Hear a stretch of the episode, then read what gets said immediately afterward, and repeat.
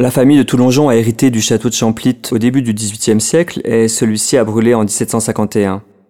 Après quelques années d'attente, le, comte de Toulongeon va reconstruire son château,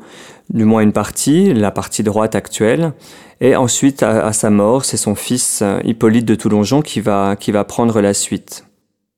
Donc, si le père avait fait appel à un architecte byzantin nommé Colombo pour l'aile droite, le fils, euh, le marquis Hippolyte de Toulongeon, va faire appel à un autre architecte byzantin de très grande importance qui s'appelle Alexandre Bertrand pour construire, euh, pour reconstruire une grande partie du, château tel qu'on le voit aujourd'hui. Donc traditionnellement, un château à la campagne euh, a son niveau de réception au rez-de-chaussée, et ce sont ces pièces que nous allons évoquer le plus précisément.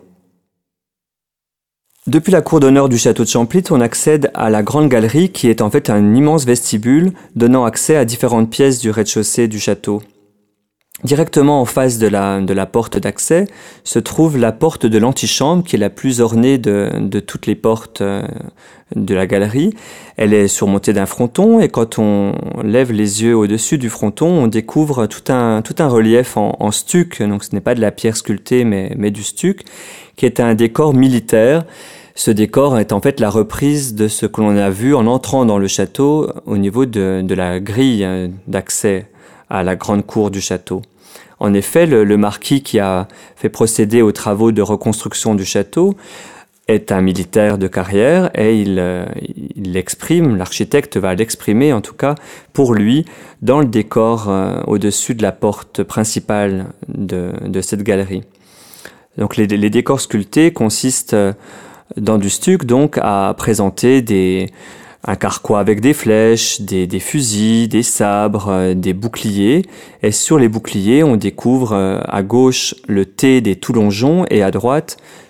un élément qu'on appelle un gorgonéon, c'est-à-dire la tête de, de, la méduse, la tête de Gorgone, qui est un élément inspiré de la Grèce antique et qui permet d'impressionner les adversaires. Quand on observe attentivement la galerie, on se rend compte qu'elle a un rythme architectural qui est donné à la fois par des arcades, qui sont des arcades feintes, c'est-à-dire des arcades euh, fermées euh, par un mur, mais également par des, par des pilastres, euh, une sorte de colonnes plates, qui sont de la plus simple des familles de colonnes de l'Antiquité, qu'on appelle la famille dorique toscane. Donc ce rythme vertical est poursuivi de chaque côté de la galerie. Donc quand on se déplace à l'extrémité gauche ou droite de la galerie, on découvre la présence de quatre colonnes qui sont de la même famille, donc dorique toscane, et qui constituent ce qu'on appelle à la fin du XVIIIe siècle des tétrapiles, c'est-à-dire un groupe de quatre colonnes qui sont directement inspirées des découvertes archéologiques de la fin du XVIIIe siècle. En grande partie celles faites en Syrie actuelle, à Palmyre, euh, qui était l'une des plus grandes villes de, la Syrie antique et qui a été euh, tout à fait inspirante pour les architectes euh, européens de la fin du, de l'Ancien Régime. C'est notamment euh, ce que va utiliser l'architecte Claude Nicolas Ledoux à Besançon, dans le vestibule du théâtre de la ville. Ce, théâtre qui est construit exactement à la même époque que le château de Champlit par euh, l'architecte byzantin Alexandre Bertrand.